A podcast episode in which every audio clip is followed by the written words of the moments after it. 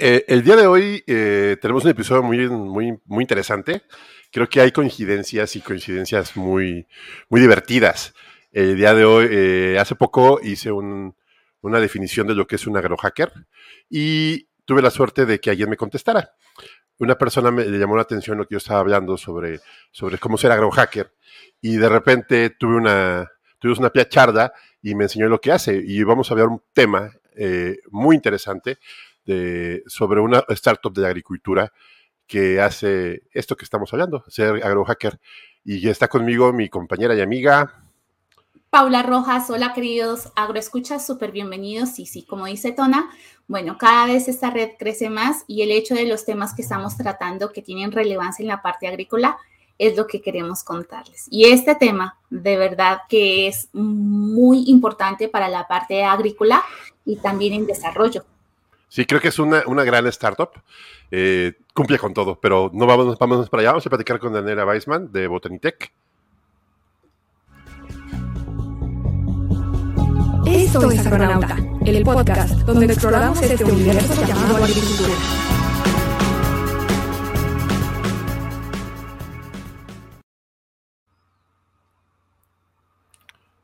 Pues el día de hoy desde Chile nos acompaña Daniela Weisman. Hola Dani, ¿cómo estás? Hola Tona, hola Paula, un gusto que me reciban en su podcast. Sí, claro, es, un clic muy interesante dedicar contigo. Y pues Daniela es la socia fundadora de una empresa que se llama Botanitech. Botanitech hace biotecnología. Biotecnología, ella es una ingeniera civil en biotecnología, con un doctorado en biotecnología, es científica, que ahora pasó a crear una idea tipo eh, startup, Dani. vamos a empezar desde el principio, eh, Dani, y para calentar motores, preséntanos qué es lo que haces y qué es lo que te trae acá este podcast, aparte de una buena charla por, por LinkedIn. Aparte de LinkedIn, sí, gracias a LinkedIn. Hoy, primero me, disculpan si es que yo hablo muy rápido acá en Chile, hablamos rápido y yo hablo rápido para estar en Chile, así que les advierto desde el principio. Eh, bueno, nosotros en Botanitec estamos súper entusiasmados porque ha sido súper mediático eh, lo que hemos hecho, los resultados que hemos tenido, porque tuvimos una idea nueva, nueva porque eh, la agricultura, ustedes deben saber quizá incluso mejor que yo, que se utilizan distintos tipos de herramientas como los diversos bioestimulantes, están súper conocidos, ¿no es cierto?, los extractos de alga, los aminoácidos, algunas otras hormonas, pero eh, para bien o para mal, los antioxidantes no habían sido aplicados a la industria agrícola. Y bueno, yo en mi formación de, doctorado trabajé harto con, con, ese tipo de moléculas y me gustaba siempre mucho el mecanismo de acción que tienen. Y dije, ¿qué pasa si es que se le aplican las plantas?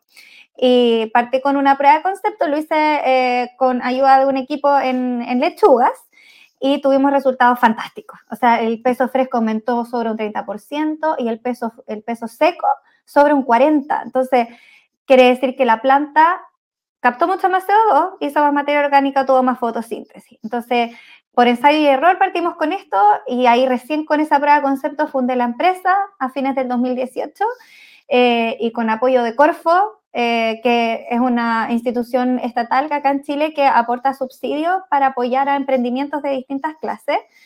Eh, con eso nosotros partimos y a la fecha hemos levantado, siempre da con dólares, pero supongo que como 600 mil dólares ya, y con eso es que en realidad no seguimos existiendo. Eh, pero ¿cuál es la, gracia de esta, de, esta, invención? Que los antioxidantes cuando uno los aplica a las plantas, eh, mejora la, la, calidad de la fruta, la firmeza, la cantidad de materia seca que tienen, el calcio ligado incluso, y además, por supuesto, aumenta los rendimientos, que tienes más fruta, más hortaliza eh, por hectárea cosechada. Entonces, lo estamos haciendo por mecanismos que son naturales de las plantas. Nosotros extraemos estos antioxidantes de residuos de la misma industria agrícola, así que nuestro pilar fundamental es la economía circular antes de que el término se pusiera de moda. Em, y por eso también es una tecnología que ha tenido muy buena aceptación, ¿ya? Y aplicando estos antioxidantes a las plantas hemos podido trabajar con viñas, con productores de cítricos, arándanos, cerezas, nueces, almendras, tomate, lechuga, y transversalmente siempre vemos los mismos resultados, que la aplicación de estos productos naturales baja el estrés de la planta, entonces la planta tiene más capacidad de hacer fotosíntesis y en consecuencia todos los atributos que les comentaba. Sí, a mí una de las cosas que más me llama la atención, Dani, es el tema de, circularidad que tienen en el proyecto de Botanitec. Es, es uno de los aspectos que me, me, llama la atención porque, claro, entender que un residuo que se está generando, digamos que no necesariamente en una industria, pero sí en un proceso natural que se tiene en todos los aspectos como las podas de árboles y demás, utilizarlo como materia prima para poder establecer estos antioxidantes y hacer de un residuo algo que puedas utilizar como materia prima en otra empresa, me parece que es la idea más clara de qué es circularidad y cómo empezamos a trabajar con estos aspectos. Y desde allí me gustaría preguntarte como, la primera cosa que, quisiera que los agroescuchas pudieran conocer es, bueno, esas, estos eh, residuos que tú trabajas los, los recuperan y empiezan a hacer todo el proceso de extracción de esos antioxidantes. Esos procesos lo hacen por una fermentación, lo hacen por simplemente extracción química o cómo, o cómo los, lo, empiezan a trabajar. Eso es la patente, Pau. Sí, no, pero es súper buena tu pregunta. Y como ya tenemos la patente, algo ya podemos hablar al respecto, pero los secretos siempre van a quedar. Claro, claro. Eh, nosotros efectivamente trabajamos con agrícolas que colaboran con nosotros, hacemos retiros de podas y a todos les gustaría decir que la materia prima es gratis, pero no es así porque uno tiene que poner operación y camiones y gente. y esta materia prima nosotros la trabajamos en una planta que tenemos acá en la zona central de Chile, en la costa, yo vivo en la playa, en Santo Domingo, y esto está en Cartagena, la planta, y hacemos esta recolección de podas, tenemos que secar a la sombra las hojas, retiramos las hojas de las podas y esto después se muele. Y este polvo de hoja molida es nuestro secreto materia prima. y finalmente hacemos un proceso de extracción, no hay fermentación, de extracción a base de agua, eh, con algunos, eh, algunos otros eh, principios conservantes y con algunas condiciones de operación en cuanto a temperatura, tiempo, de agitación, pero finalmente tenemos una composición que es a base de agua, un porcentaje de materia orgánica, que en realidad no es el atributo principal, sino que principalmente que tiene gran cantidad de polifenoles y flavonoides. Y esos son los principios activos. Sí, y desde allí creo que es uno de los aspectos más importantes porque son uno de los estimulantes que se trabajan con, digamos que con mayor interés en la parte agrícola, porque como bien nos contabas hace un segundo, se presentan muchos resultados y son visibles en corto tiempo, precisamente dada la importancia de estas, de estas sustancias que pueden tomar las plantas de manera eficiente y bueno, ver los resultados desde, desde ese punto de vista. Creo que es uno de los, de los aspectos que más, que más eh, me gusta desde Pero... ese punto de vista. Creo, creo, que hay importante, eh, Dani, y cuando platicábamos, eh, normalmente creo que me llamó mucho la atención que decías que algunos de los insumos agrícolas ahorita en estos tiempos están, está muy de moda el uso de algas.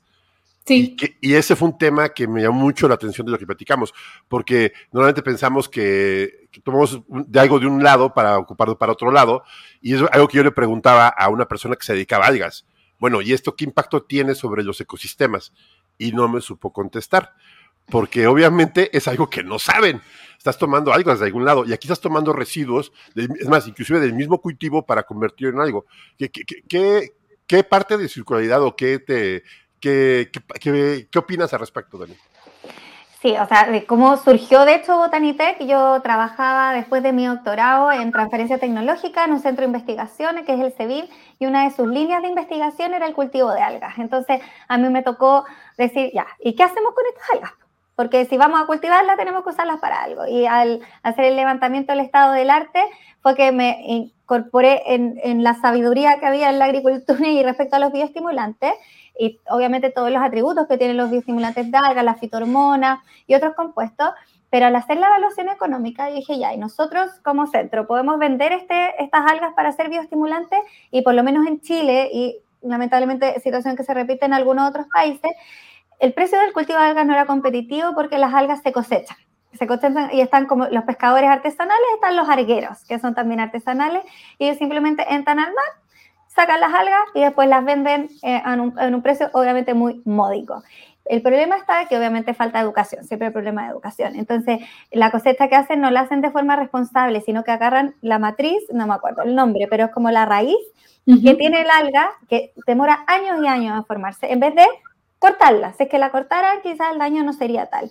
¿Y cuál es la consecuencia de eso? Al sacar tú las algas, las algas acá en Chile son como nuestros corales, es donde los pececitos se van a refugiar, donde guardan los huevitos, eh, también evita la erosión del suelo marino, las algas tienen un rol fundamental para el cambio climático porque captan el CO2 y generan el oxígeno, entonces yo decía, si estamos buscando herramientas para contribuir, o sea, para combatir el cambio climático en la agricultura, no lo vamos a después poner entonces en los océanos.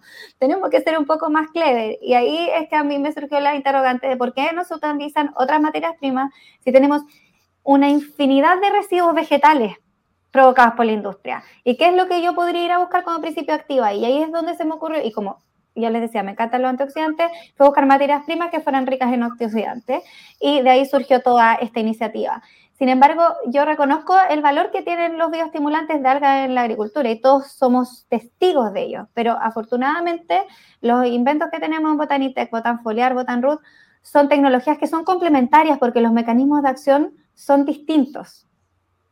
Aunque efectivamente hemos hecho ensayos comparando con los bioestimulantes de alga y hemos tenido mejores resultados, pero nuestra recomendación en general es usar ambas herramientas. Sí, sí, me parece que esto que nombras es uno de los, de los memes que me he ganado acá en Agronauta por decir que no es lo uno ni lo otro, sino es lo uno y lo otro. Y es simplemente entender que en agricultura lo importante es encontrar todas estas alternativas y estas estrategias que vamos teniendo y poderlas transmitir a los cultivos, porque a fin de cuentas eso es lo que hace la naturaleza. Solamente que cuando producimos un bioinsumo, lo que estamos haciendo es llevándolo en un mayor volumen para aquellos espacios donde la naturaleza pues no tiene ese equilibrio, sino que nosotros apoyamos con ese proceso. Idealmente con los procesos que la naturaleza naturalmente, valga la redundancia, hace. Exactamente. creo que es lo más inteligente que podemos hacer de, de poder aprovechar al máximo todas esas ventajas que tenemos que la naturaleza nos da, de ser observadores y entender cuál es la dinámica que se establece y cómo utilizarlo en nuestros proyectos agrícolas o pecuarios, que es lo que a fin de cuentas estamos hablando en este, en este espacio. Y desde allí, em, Dani, creo que una de las, de las cosas importantes a tener en cuenta, que creo que es uno de los aspectos que más eh, que más generan, digamos que confusiones, es cuál es la diferencia realmente entre los bioestimulantes y entre los fertilizantes, porque muchas veces desde el punto de vista marketing tratamos de, de, usar las mismas características, los mismos conceptos y allí es donde empezamos con los conflictos. Totalmente. Yo, esto basado en cómo yo le explico a mi familia, por ejemplo, que no venimos del rubro agro y por supuesto no hay ningún biotecnólogo en mi familia. Yo les digo, las plantas, primero tienes los fertilizantes, que es como su comida. Y tú tienes que ir a darle, ¿no es cierto?, nitrógeno, potasio, fosfato, eh, eh, también quizás proteína o lo que sea, pero va a ser el alimento basal. Y eso normalmente no se lo da con la materia orgánica, con el compost y con los nutrientes eh, inorgánicos, que es el típico que uno le vende en, la, ferretería o en la jardinería del NPK. Ya, todo eso va a ser fertilización, que sí o sí la planta lo va a necesitar porque son los eslabones básicos para poder hacer todo lo que tengan que, hacer. Y después está, no sé, todo lo que es fitosanitario, que también se le aplica a las plantas, que es para controlar de enfermedades, patógenos, y eso es como los remedios. que también hay algunos que, son por obligación o son en la medida que se presenten. Y después está este aspecto más nuevo, que son los bioestimulantes, que no es directamente el alimento, sino que es algo que tú le aplicas a la planta y en consecuencia tienes alguna respuesta, como lo que sería para nosotros, por ejemplo, tomar vitaminas o las hormonas, ¿no es cierto? Y, en el caso de las, de las fitohormonas, yo lo comparo con cuando las mujeres tomamos anticonceptivos, que tú buscas desencadenar una, una reacción que no necesariamente es la que en ese minuto la planta quiere hacer, pero la obligas un poco. Entonces, en el caso de las cerezas, por ejemplo, están las giberilinas que tú se las aplicas y obligas a la planta a que el fruto crezca, por poner un ejemplo. En cambio, eh, en este aspecto de los bioestimulantes, los más conocidos que les comentaba antes están los extractos de alga, que se caracterizan en general por tener fitohormonas, ¿ya? Están también los aminoácidos que están bastante de moda, que también ayudan a ciertos procesos. Y nosotros como Botanitec lo que buscamos es crear una nueva categoría que sean los antioxidantes, porque no está ahora como una herramienta estándar en la industria. Si tú llegas a ver un programa de aplicación, eh, está el programa fertilización fitosanitario y los bioestimulantes, no figuran antioxidantes. Pero nosotros estamos tan convencidos con las pruebas que hemos realizado que no es que solamente nuestros productos se vayan a vender. Yo estoy convencida que nos van a salir competidores y ojalá que sea así, porque la industria es gigante y es una herramienta demasiado necesaria. ¿Y qué es lo que vas a prevenir? Por ejemplo, eh, el estrés contra algunos factores del clima, como las altas temperaturas o que se venga una helada, o con la crisis hídrica, la falta de agua. Entonces, incluso para eventos de estrés en particular, para combatir el estrés oxidativo, tiene un valor súper importante. Y si queremos que la agricultura sea sostenible en el tiempo para una población en crecimiento, eh, creo que vamos por buen camino. Sí. A, mí me llama mucho la atención lo que estás hablando de que, bueno, estamos ocupando residuos, ¿no? Y estás ocupando un extracto. Ese extracto ya lo tienes trabajado, todo esto. Y, yo, bueno, en la, gente que he escuchado que se habla mucho del uso de, bioestimulantes, de fitohormonas, de todo esto, todavía eh, antes de la pandemia me parecía que era un poco pues no tan, no tan común y eh, un poco como que no tan importante, pero después de lo que pasó con los fertilizantes y los usos ya más sistémicos de algún tipo de, de, otro tipo de, moléculas, y permitieron que este tipo de, cuestiones pues hagan, se, hagan, a flote, ¿no? O sea, que ustedes veamos los antioxidantes como un papel ya, ya, ya futuro, ¿no? Este, y, y, aplicar de antioxidantes. Eh, por ejemplo, nosotros nos dicen, ustedes coman antioxidantes, todo eso te va a quedar bien para tu salud, pero a las plantas, ¿qué efectos les genera, Dani? ¿Qué les está generando? ¿Qué, qué les ayuda? ¿Qué, ¿Qué sucede? Ya, esta es la parte que para mí es entretenida y para el resto es fome. Fome es aburrido en, en chileno. Los antioxidantes eh, son moléculas que, como lo dice su palabra, tienen la capacidad de bajar la oxidación de, otras moléculas. ¿Por qué la oxidación? En todas las células, las nuestras, por eso los cosméticos y también las nuestras, en las bacterias, en los hongos, en las plantas, en todo, uno tiene una, las células y en general son como una sopa de muchas moléculas.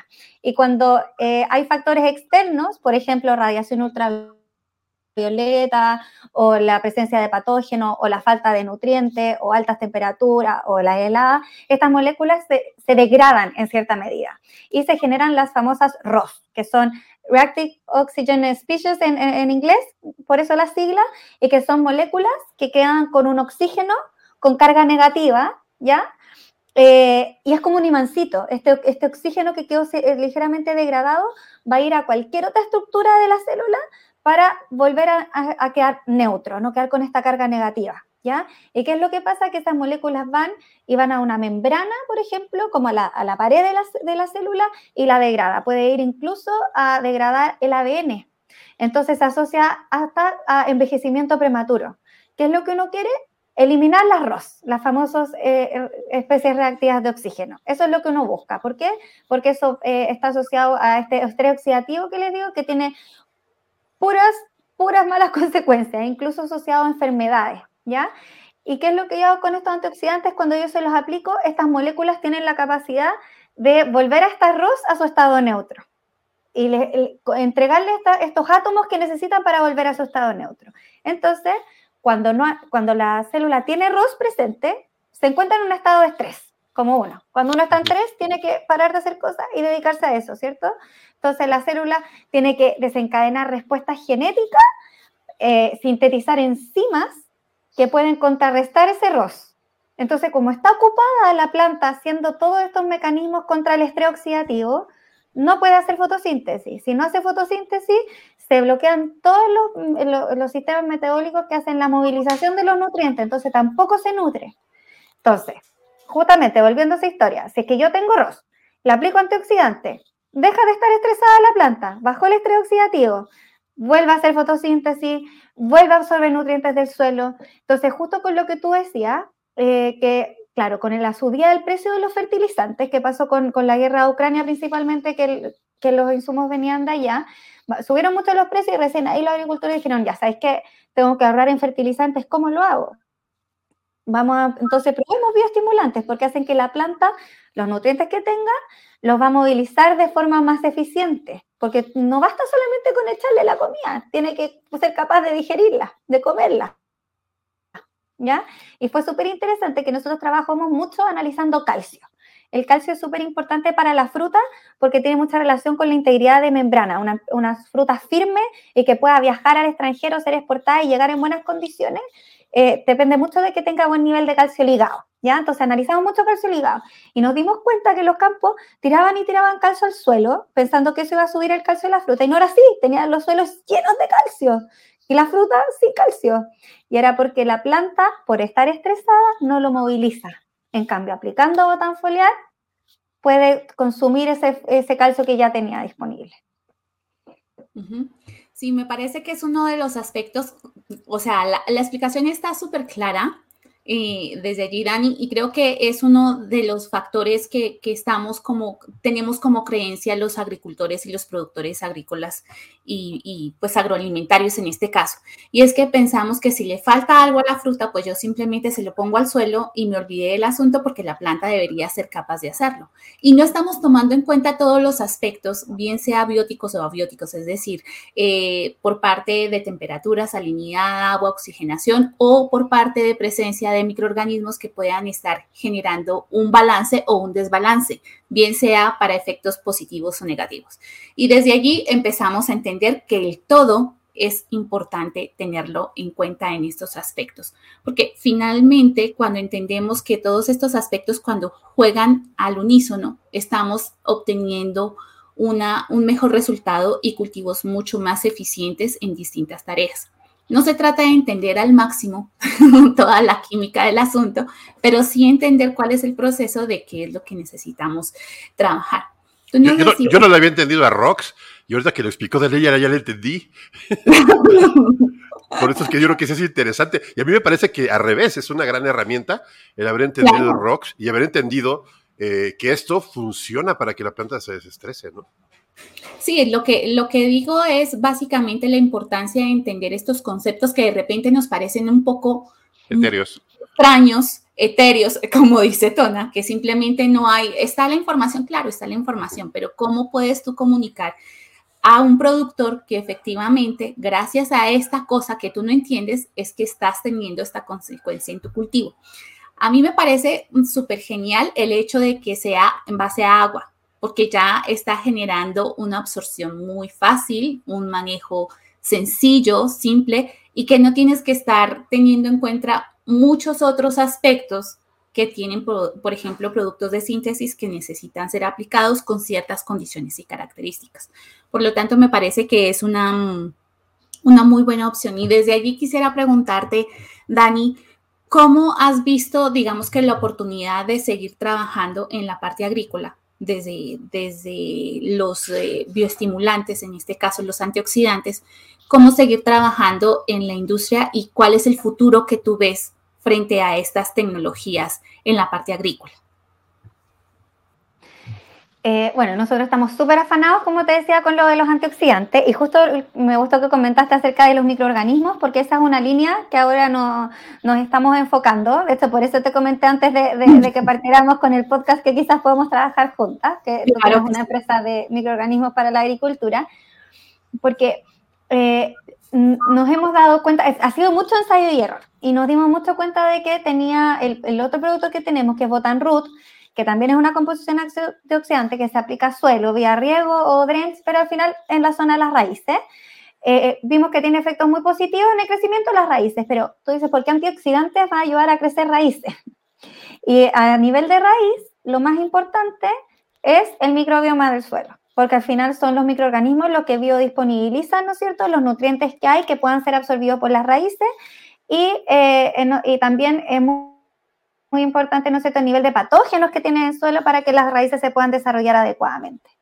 Y como vimos que hay un, un desarrollo, desarrollo, radicular con estadísticas significativas que aumentan dependiendo del ensayo, ha aumentado 30, 50, 80, hasta 90, y en un caso creo que 140%.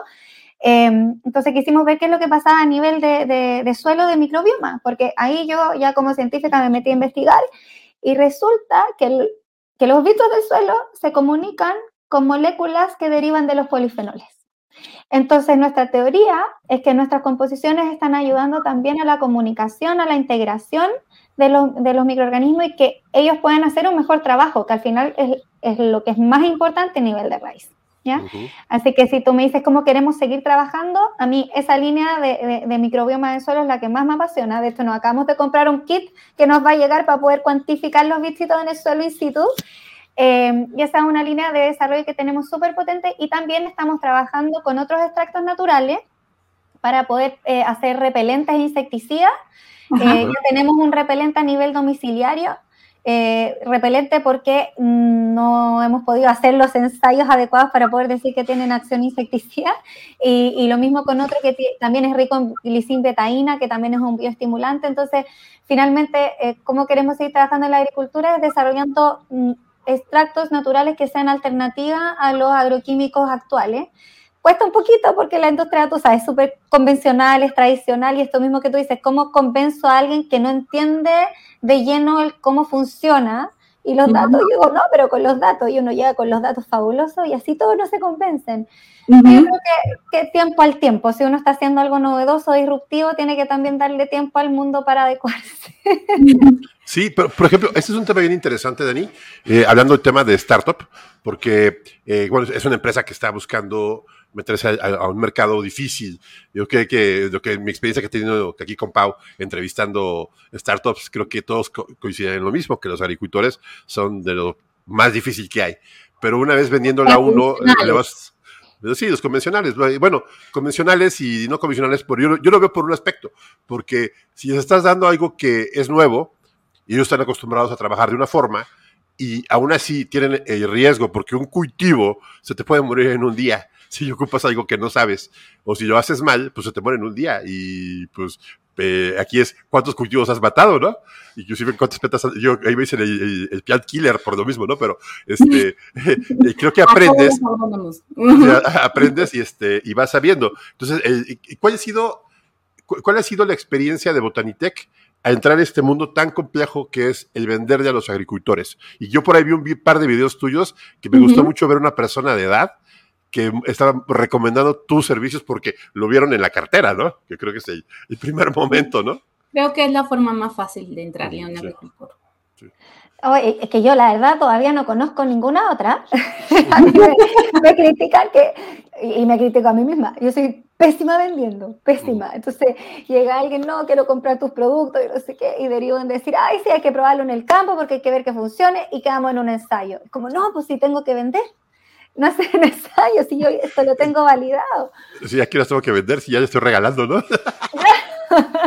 Pero en general es así, nosotros eh, como partimos eh, conectándonos con, con, productores por contacto de, de donde sea que deriven, eh, contándoles de, de, la tecnología y validando en su campo, entonces se busca un sector homogéneo con una especie en particular con mismo sistema de riego sobre su programa de aplicación. Entonces yo le digo, sobre usted no cambia nada de lo que está haciendo, pero en estas cuatro entras a campo va a incorporar también mi producto y veamos cómo resulta. Y ahí se levantan datos de ambas zonas, se comparan.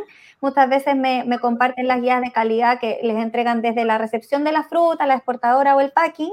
Por otro lado, nosotros también tomamos muestras de, los distintos tratamientos que se evalúan y los mandamos a, a empresas que aquí se, eh, se, utilizan para ese tipo de análisis como AgroLab, Seabu, eh, que son empresas que prestan el servicio de análisis de fruta y nutricionales.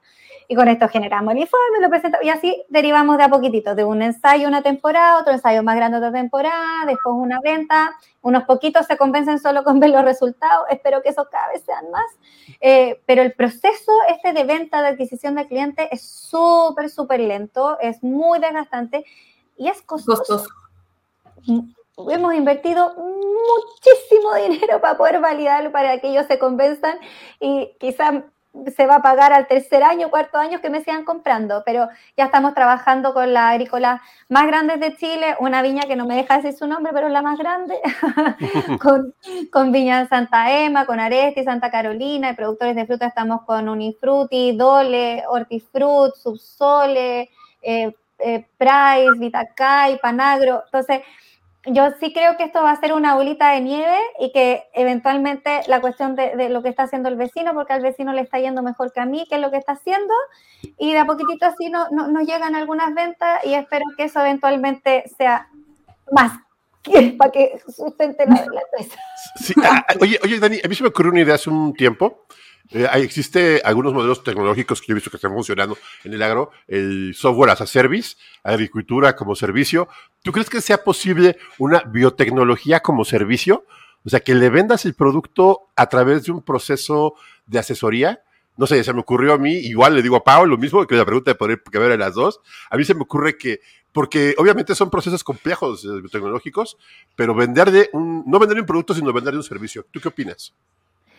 Eh, yo creo que sí, de hecho yo creo que es algo que se usa en la agricultura porque para, mi sensación es que ese, ese, trabajo lo hacen los asesores, ¿no es cierto? Que los asesores son, a veces son internos o en general externos, expertos en cierta especie en particular y, el campo los va a visitar y ven qué es lo que pasa con el predio, qué es lo que necesitan o lo que necesitan y les sugieren distintas herramientas.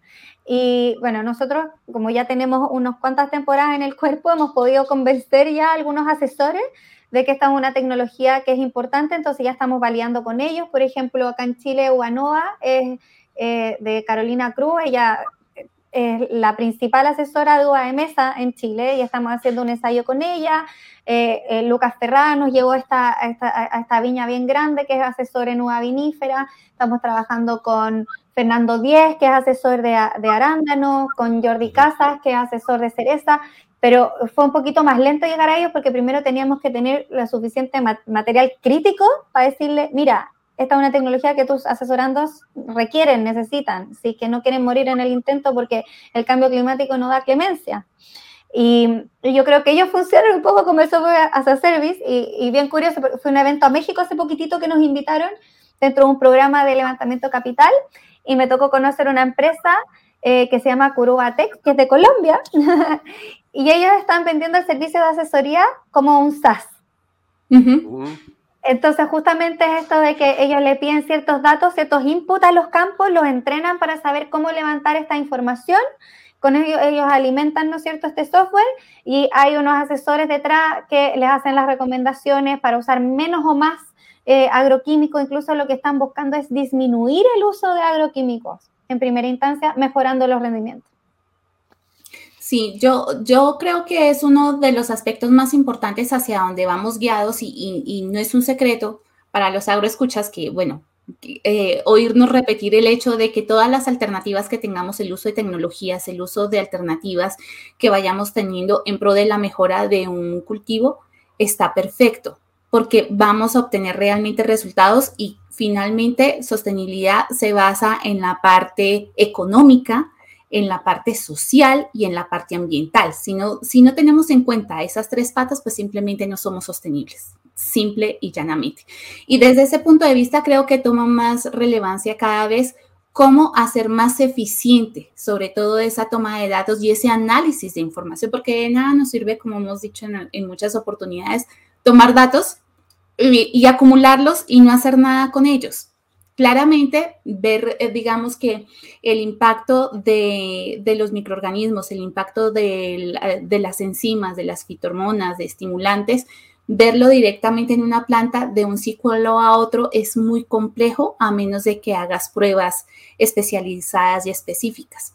Y esto es lo que buscas, precisamente lo que buscamos empresas, es entender cómo poder mostrar esos beneficios y cómo demostrarle a un productor agrícola que efectivamente, Dani, se entra siempre por el, por el bolsillo, pero cada vez somos más los que estamos interesados en la parte del manejo responsable de nuestro ambiente y cómo, cómo manejar, porque ya nos tocó el cambio climático, ya no se puede esconder, ya no es, ya no, no es un invento que nos trajimos. Es cierto que el planeta cambia y que se ha regulado todas las veces y que es capaz solamente que nosotros aceleramos el proceso.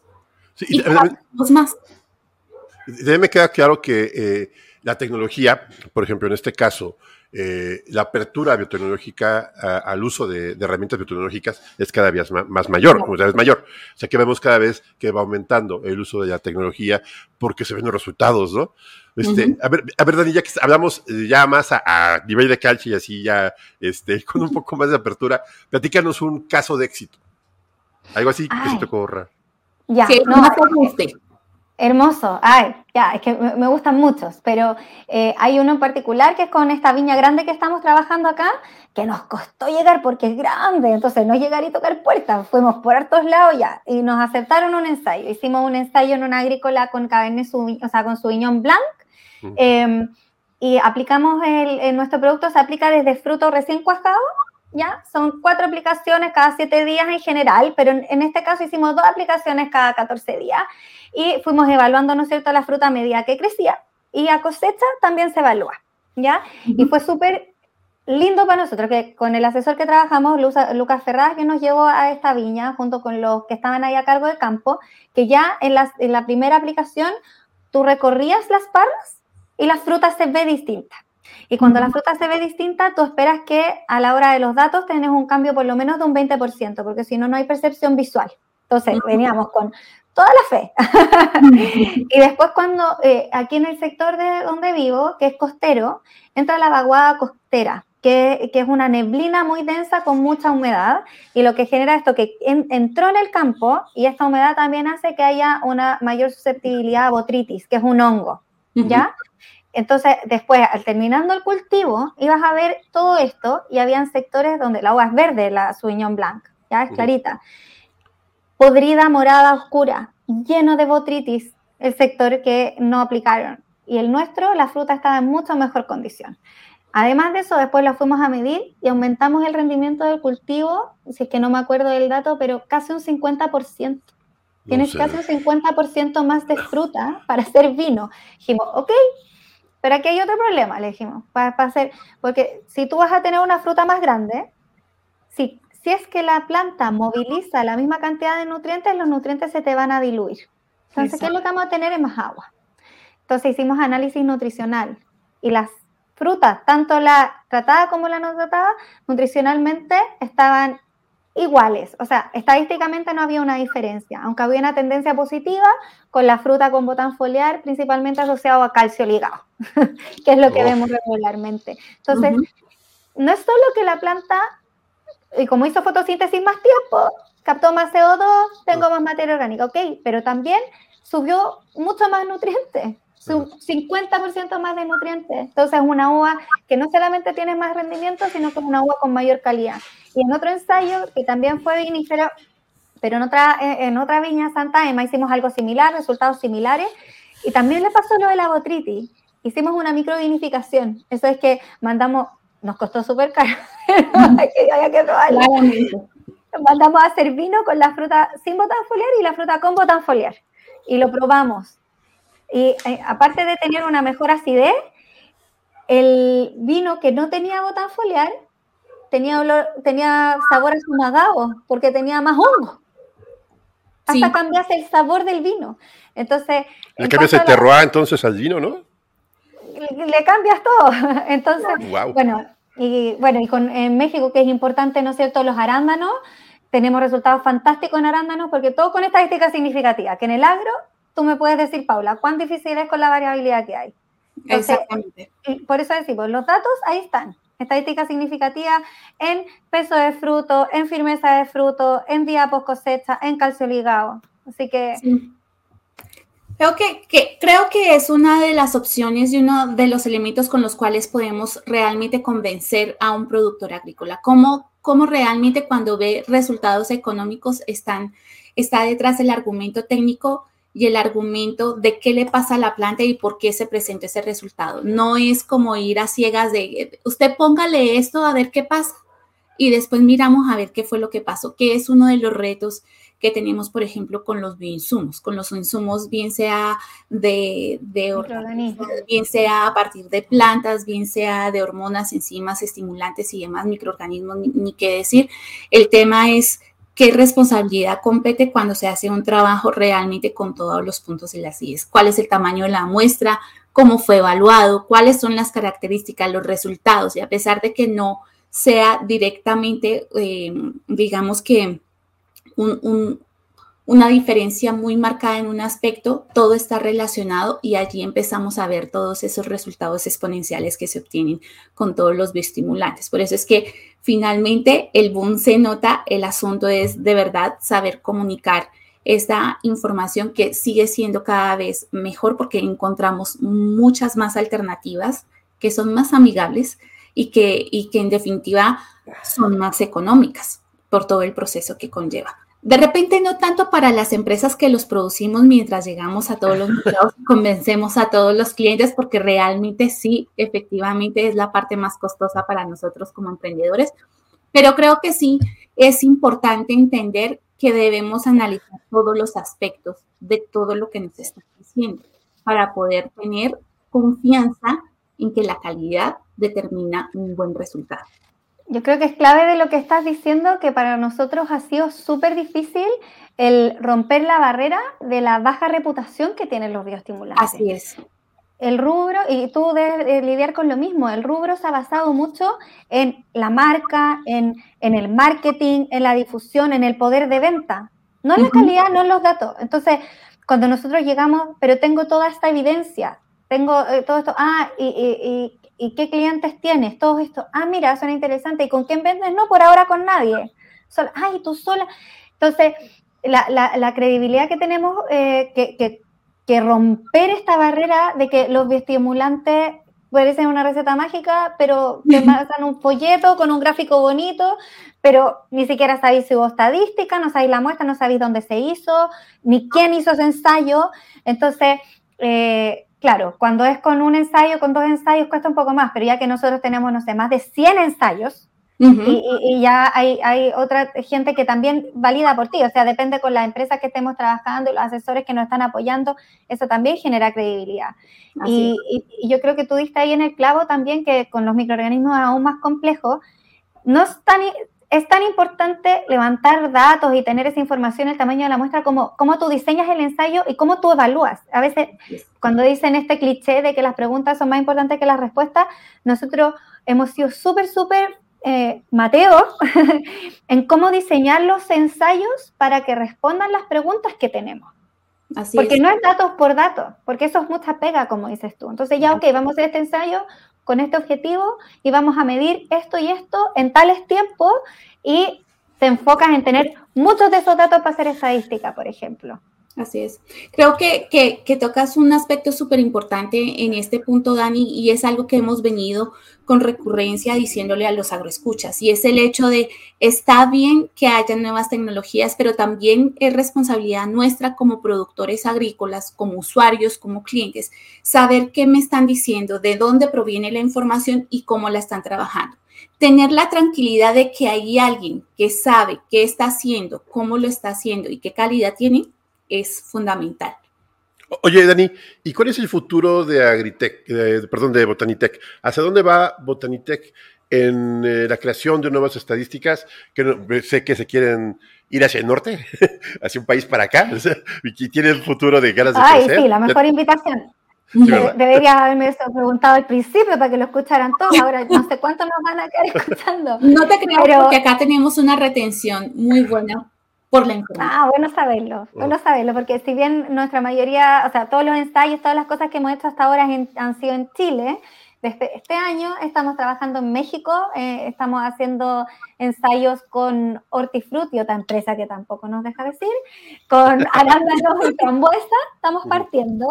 Eh, también estamos trabajando con Bioamin, que es una empresa similar a la nuestra, eh, pero allá en México también hacen insumos agrícolas basados en, en, principios activos naturales. Ahí Juan Osuna lo conocimos en otro evento en, Austria el año pasado, así que también estamos haciendo ensayos con él para eventualmente poder comercializar por medio de esa empresa. Esperemos que salga todo bien.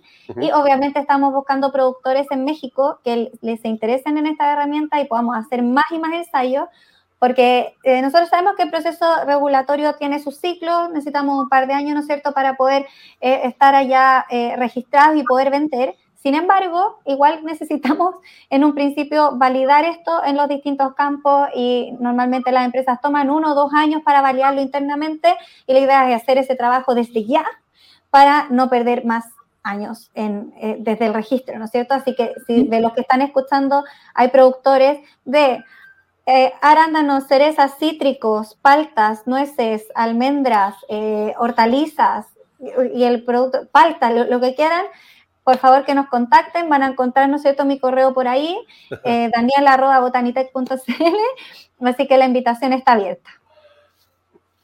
Pues no se diga más, eh, Dani, me parece bien interesante.